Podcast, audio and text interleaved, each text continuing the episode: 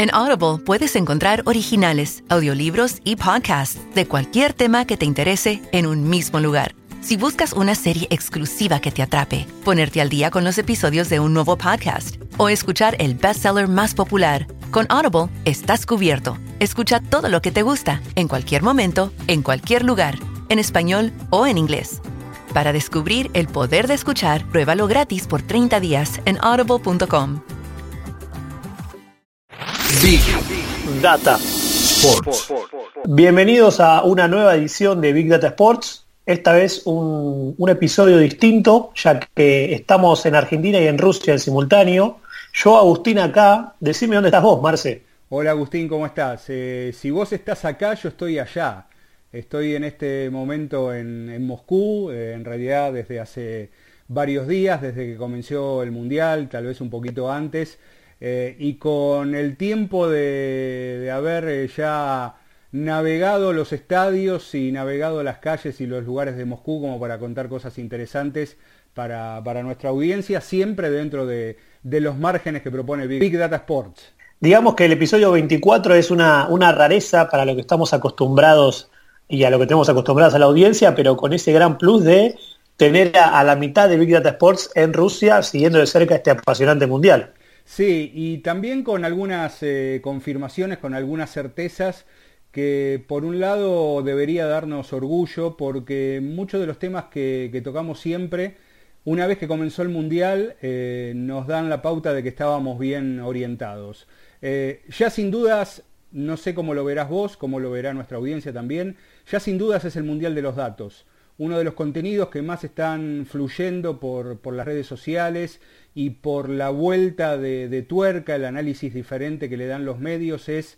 el uso de, de los datos para contar las cosas que pasan. Porque el juego se consume muy rápido, la experiencia del fanático va, va por otro lado, pero después hay mucho para desmenuzar y mucho para eh, meterse en profundidad y se nota como distintos medios de Estados Unidos, eh, también de la Argentina, eh, de Brasil, de, Europa, eh, casos muy con, concretos como 538, que es uno de, los, de, las plataformas que mejor trabajan con datos, están contando el fútbol con una profundidad que no tuvo nunca antes, ¿no? Sí, y también lo que me, lo que la sensación que me queda es que es el mundial verdaderamente del tiempo real, viviéndolo desde Argentina, es la primera vez que todas las horas que hay antes, durante y después de, de, los tres partidos diarios que estamos teniendo, hay una cantidad de información y de tiempo real de cobertura en distintos lugares de Rusia, en los entrenamientos, con drones, con tecnología que realmente nunca antes fue de esa manera, ¿no? Sí, eh, y eso tiene que ver, entre otras cosas, eh, primero con cómo son estos tiempos, con cómo eh, el tiempo real hace que eh, a veces la, información o, el posteo que hace un fanático en una calle de Moscú puede estar a la misma altura que un posteo de, un periodista de, un, gran medio, pero además de, hacer las cosas así porque estos tiempos son así, eh, también tiene que ver mucho con cómo ha cambiado la, FIFA. Tuve la, oportunidad de, hablar con gente del departamento digital de, la FIFA, eh, con Alejandro Barsky, que es un, argentino que ahora es jefe de contenidos digitales de, FIFA y de FIFA.com. Y la FIFA ha cambiado mucho su, su mensaje y su manera de eh, brindar los contenidos. Primero abandonó algo que a mí me parece genial, y es que eh, abandonó el tono imperativo. Antes cuando un fanático iba a un mundial, y la verdad que puedo dar fe de eso porque ya llevo siete mundiales, este es el séptimo, eh, antes cuando un fanático iba a la cancha, eh, la FIFA siempre le bajaba un mensaje con un tono imperativo. No se pueden sacar fotos, eh, no se puede insultar al rival, no se puede abuchear los himnos. Era una serie de prohibiciones una tras de la otra que hacían que, en definitiva el fanático viera el partido y, se quedara quieto y no participara de ninguna otra manera. Pero ahora la FIFA promueve otro tipo de, cuestiones y ahí es donde eh, ya no se trata solamente de cómo los medios hacen las cosas, sino cómo el gran organizador de todo esto eh, ha cambiado su estilo y para bien. Sí, y también como, venimos viendo en, todo lo que es la temporada de Big Data Sports, la primera y la segunda, cómo las organizaciones van llegando a darse cuenta de que el fanático no es el enemigo y tampoco hay que restringirlo, sino que sumándolo al juego se genera mucho más beneficios para todos, tanto los organizadores y el negocio como para los que son parte del lado afuera de la cancha. A mí lo que me sorprendió mucho también es que eh, la, la, participación activa de los propios jugadores, Marce, de todas las elecciones, brindando una cobertura a tiempo real, y también los jugadores que no forman parte de los equipos, sino, como a veces pasa en estos eventos y se ve mucho, jugadores del medio local o, de, mismos jugadores europeos o exjugadores que están yendo a cubrir desde su propio celular, a través de Instagram o donde sea, lo que se vive alrededor y durante el Mundial, ¿no? Como que es una experiencia que ha, cortado lo que son las franjas horarias o, los, o lo que es eh, el calendario habitual. Sí, eh, y, vamos a dar algunos ejemplos eh, concretos. Por ejemplo, cuando vos vas a un estadio en el Mundial, lo primero que te avisan por las pantallas es que los espectadores tienen una red de Wi-Fi exclusiva para ellos y a la que pueden acceder libremente. Y, acá sí viene una prohibición. La prohibición es que nadie puede, nos vamos a poner medios técnicos ahora, nadie puede con su eh, aparato, con su dispositivo cuando va al estadio, eh, usarlo como un, como un anclaje o como un hotspot para darle paquete de datos a otros. ¿Por qué hacen esto o por qué prohíben, eh, esto? La, prohibición está dada porque eh, primero eso puede ser un vector para un ciberataque. Eh, es, un tema de, seguridad, así que por ese lado obviamente no, quieren historia. Y por el otro lado, lo que quieren es que la gente participe. Entonces la, mejor manera de participar es decirle, mira, acá tenés eh, wifi disponible, usalo porque vos vas a ser parte del espectáculo. ¿Y cómo, sos parte del espectáculo? Primero, eh, ya no te dicen que no insultes al rival o no agredas al rival. Acá está el gran cambio. Lo que te dicen es, sacate una selfie con alguien que tenga otra camiseta, subila a las redes y después vas a aparecer en las pantallas del estadio. Eso al mismo tiempo lo que consigue es una manera de involucrarse muy directa de los fanáticos en la cancha y de algún modo también diluye cualquier tipo de, animosidad que pueda haber entre la gente, eh, porque acá, bueno, la, convivencia realmente está siendo muy buena, ¿no? Sí, que por eso, digo, se nota también a la distancia que, todo lo que es el uso de la, tecnología, de datos, y también que, FIFA abrió ese tipo de juego, se nota también en las tribunas, se nota en las calles, eh, no, no, no, no se han reportado problemas como se suponía con el tema hooligans y demás. Y también lo vemos un poco a nivel eh, lo que impacta en redes sociales. Yo estuve mirando un poco los números, por ejemplo, de Twitter y de Google sobre la cobertura que hacen en vivo del Mundial. Y una de las cosas que más me llamó la atención es como el positivismo y los emojis más utilizados, ¿no? Como el de alegría, el de las manos arriba, obviamente las banderas de los países, pero comparándolo con otros eventos, se ve mucho menos negatividad o mucho menos ataques y mucho más eh, soporte o bancar a, distintos equipos. Es más, Twitter lo que está haciendo después de cada partido y en la previa, juega un poco con todo esto y trata, por ejemplo, de predecir el, resultado de un partido, a ver quién va a ganar, combinando cantidad de tweets sobre uno de los hashtags oficiales, de, no sé, de, cada uno de los, partidos que se están realizando, y después hace una publicación como una especie de juego mostrando quién ganó a través de, este, esta combinación, ¿no? O sea, se busca de una manera coincido con lo que vos decías, Marce, de, darle un lugar primordial al espectador, sentirse parte de esto, y obviamente se genera un montón de data que, no para de crecer, porque vemos que día a día todos se van superando, así como hay jugadores que están superando récords en la cancha, se están superando constantemente récords de actividad en todo el mundo digital. Sí, eh, ya llevamos dos temporadas de, de, Big Data Sports y cada vez te conozco un poco más. Y yo sé que vos sos medio reacio a este tipo de cosas, que como como buen profesional que sos Agustín, em, te, ceniza determinados protocolos, pero me parece que, eh, y acá está la trampa que te, puse, eh, me parece que estamos cada vez más cerca de, descubrir cómo es el análisis sentimental y emocional y del comportamiento de la gente en las redes, especialmente en eventos este, tan, tan masivos y tan este, gigantescos como el Mundial, ¿no? Sí, sí, que además esto se va, de alguna forma cuando el Big Data trabaja sobre el sentimiento y con todas las tecnologías que existen cada vez más avanzadas y hasta predictivas o con inteligencia artificial que permite entender muchísimo cómo va a actuar un, ser humano o un usuario, se van, se van entendiendo cada vez más y se puede acercar cada vez más el acierto sobre el tipo de impacto que va a tener un partido y todos sus accidentes.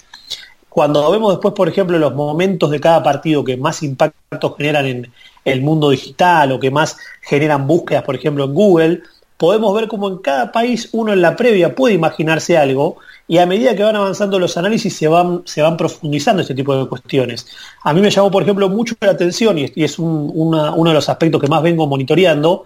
cómo son las búsquedas en cada país, en cada día del Mundial, según el partido que haya, según los jugadores que haya y también para ver cómo pega en cada lugar del mundo. Yo, por ejemplo, estuve mirando muy de cerca, Marce, el, debut de Argentina, Argentina-Islandia, y obviamente yo sabía que Messi iba a ser el más buscado. Ahora, si yo te saco de ahí y empezamos a charlar sin tener, sin conocer esto en profundidad, ahí puede haber un montón de nombres que se vienen a la cabeza. Pero ahí es donde entra también esto de, de, la profundidad y de que todavía nos sigue sorprendiendo el real time, ya que, por ejemplo, el segundo jugador más buscado de Argentina durante el partido de Argentina en Google todo ese día fue Macherano y el tercero fue Pavón, que en los papeles no estaba tal vez pensado de esa manera porque no fue ni siquiera titular, pero con el cambio del partido y la necesidad de ganarlo, probablemente es donde más la gente empezó a buscar y a hablar de la necesidad de ese jugador como parte del juego, ¿no?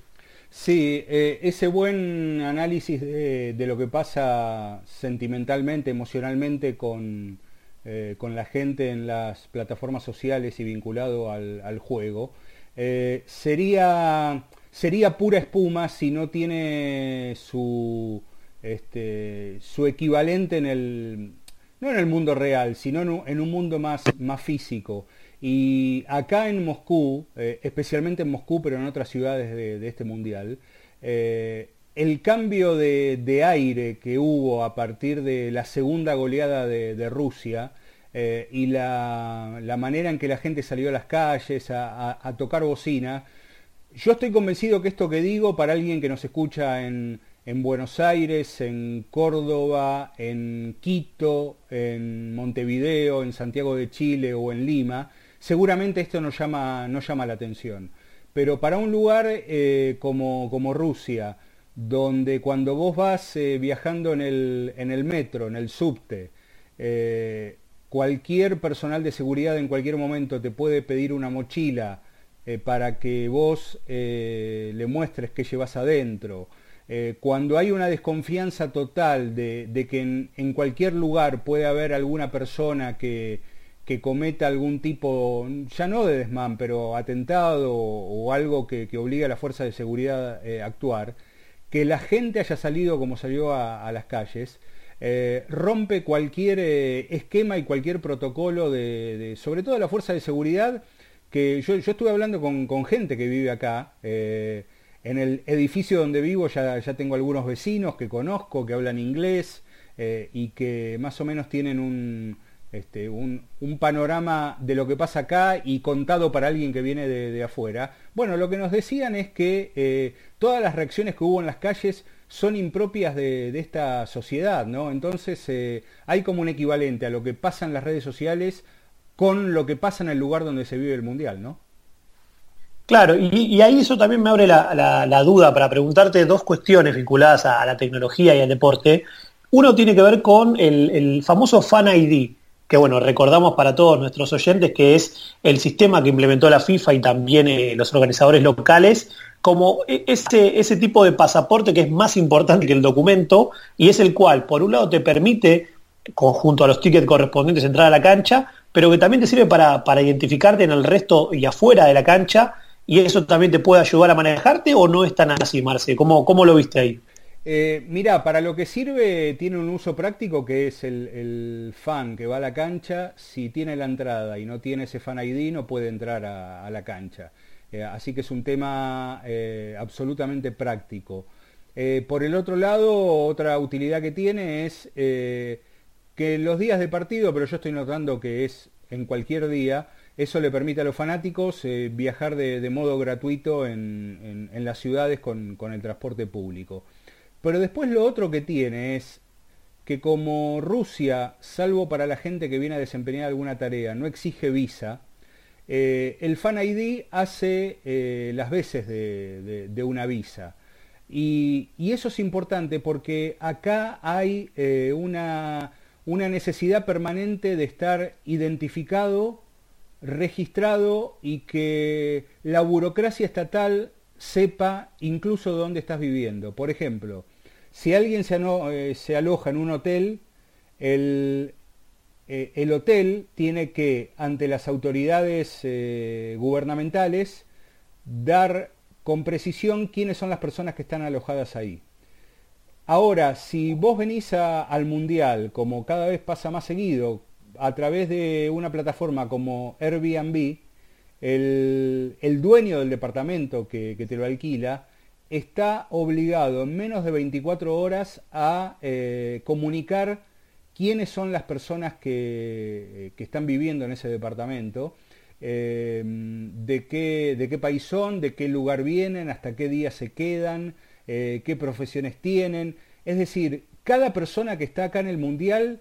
tiene como entre dos o tres capas de registro por parte de las autoridades eh, que lleva a que, más allá de la, euforia que hubo por, este, por eh, el triunfo de Rusia y por cómo se ven los medios, cómo la gente está 24 horas al día en, la Plaza Roja, en realidad acá todos en algún punto estamos eh, totalmente chequeados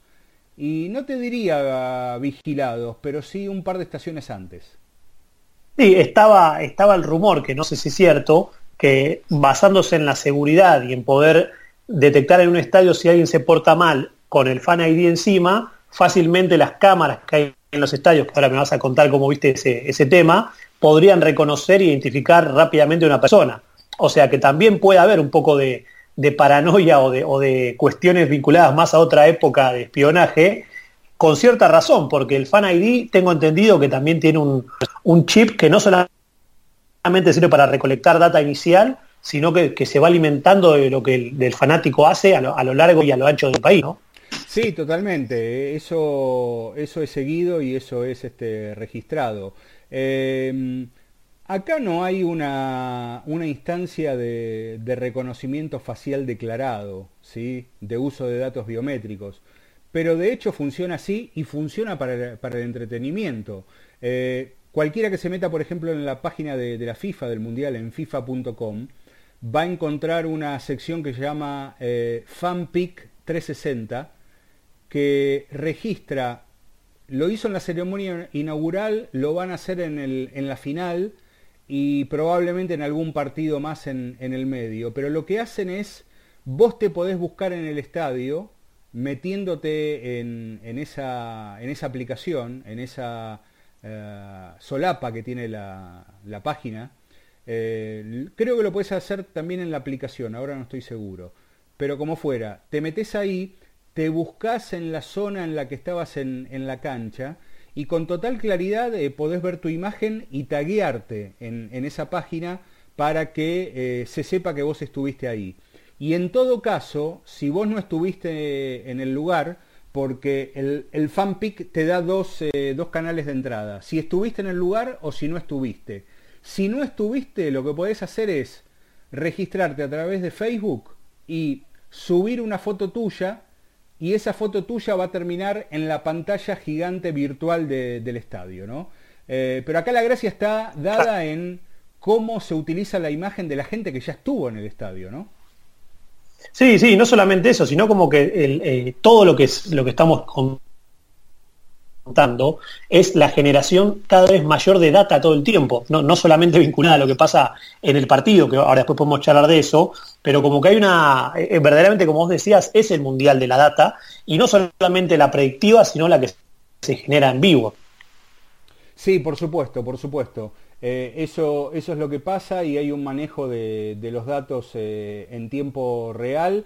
que involucra al fanático, pero también este, involucra a, los equipos de, fútbol. ya para, este, para ir yendo hacia un desenlace de este episodio especial de, Big Data Sports, eh, yo diría que más que el uso del Video Assistance Referee, el famoso VAR, yo creo que acá el gran cambio tecnológico que está eh, mostrando la FIFA es el que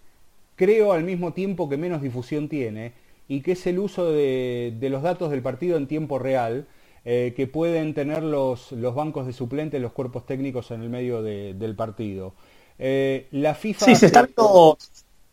Te iba a decir, Marce, que desde, por lo menos como espectadora desde lejos, nos llama la atención que gran cantidad de cuerpos técnicos tienen a, una persona, a un asistente como conectado con alguien que está viendo videos, y esto, bueno, lo contamos en episodios previos,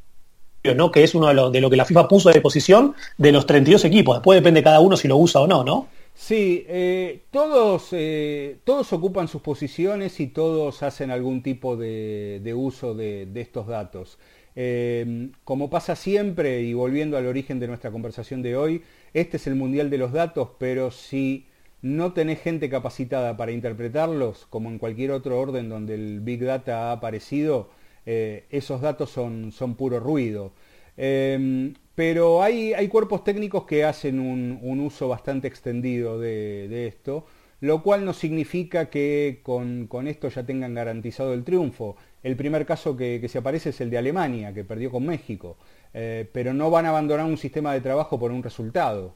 Em, estos, eh, esas tablets que se ven en los bancos de suplentes están conectadas a eh, una cabina que está eh, hacia arriba en línea recta con el banco de suplentes, en lo que yo llamaría una primera bandeja del estadio, donde están los videoanalistas que reciben em, por un canal la transmisión normal del partido, que, nosotros vemos en cualquier parte del mundo. Y por el otro lado tienen una cámara que se llama cámara táctica, que les permiten tener eh, insights de otros eh, lugares del campo de juego que a lo mejor no, salen tanto en, televisión. Es decir, la, transmisión de televisión por lo general sigue donde está la pelota. En cambio la otra cámara da un panorama más general de cómo está eh, el juego. Esas dos cámaras al mismo tiempo se alimentan con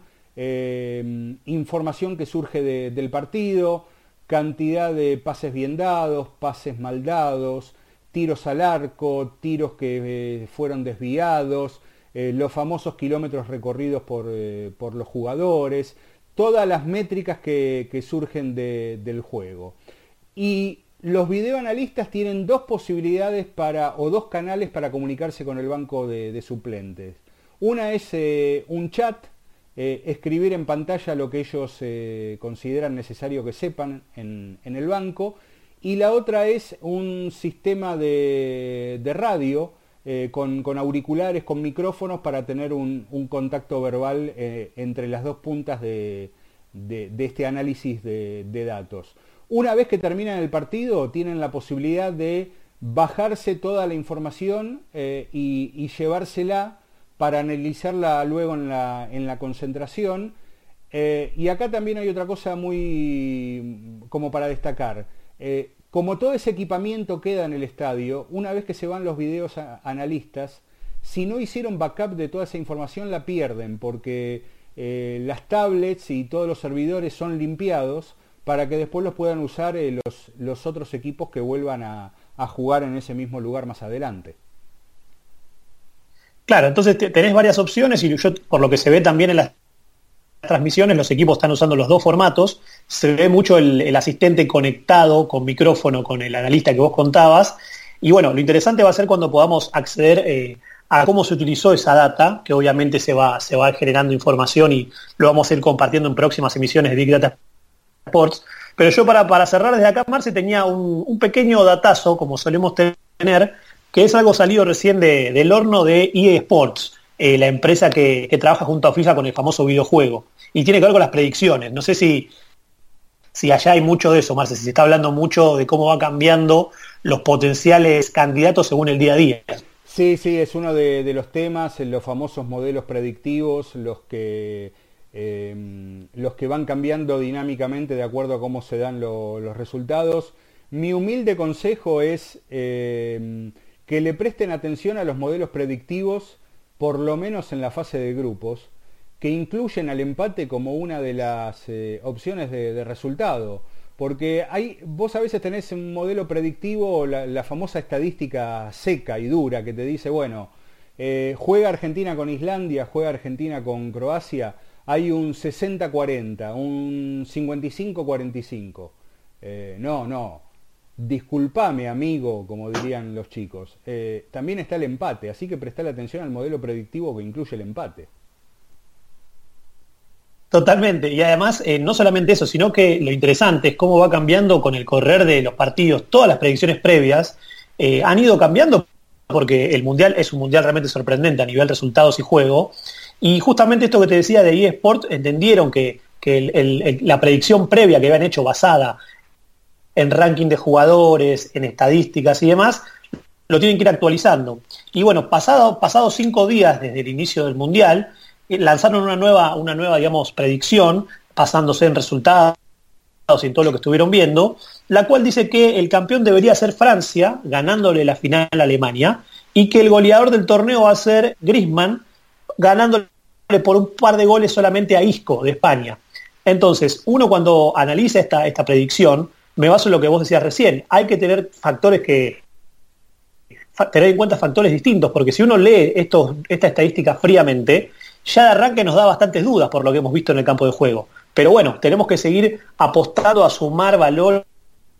y a sumar data para tener modelos predictivos cada vez más acertados. Y como bien decías vos, el empate y las, variables que se están viendo en la cancha hacen que, por ejemplo, el ranking FIFA de los equipos ya realmente no sea algo para tener en cuenta. Y eso es lo que ha estado cambiando mucho todo lo que se viene viendo a nivel predictivo, ¿no? Sí, eh, ya, lo, conversamos varias veces. No se trata de, usar modelos predictivos para saber de antemano qué, resultados eh, se pueden dar, pero sí lo interesante es eh, usarlos como, o, leerlos como herramientas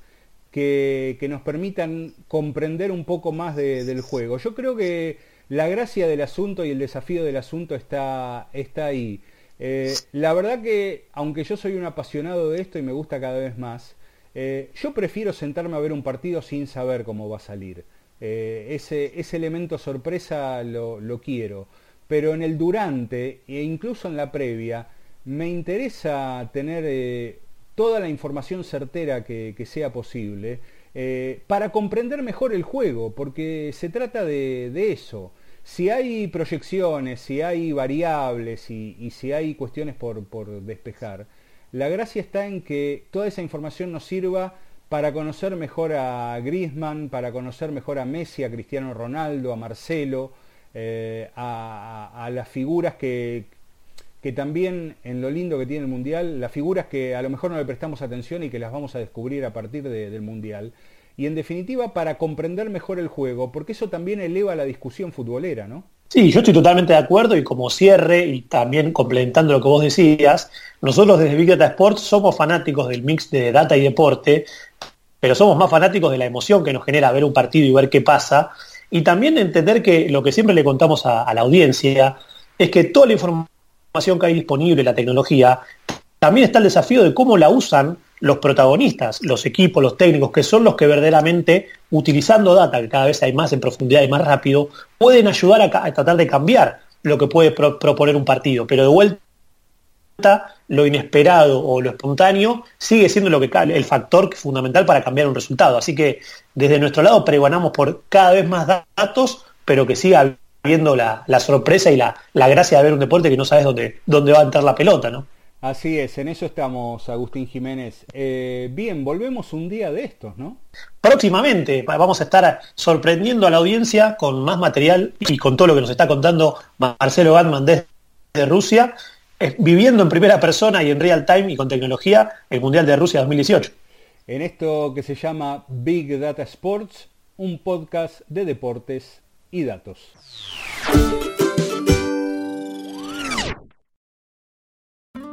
En Audible puedes encontrar originales, audiolibros y podcasts de cualquier tema que te interese en un mismo lugar si buscas una serie exclusiva que te atrape, ponerte al día con los episodios de un nuevo podcast o escuchar el bestseller más popular, con Audible estás cubierto Escucha todo lo que te gusta, en cualquier momento, en cualquier lugar, en español o en inglés. Para descubrir el poder de escuchar, pruébalo gratis por 30 días en audible.com.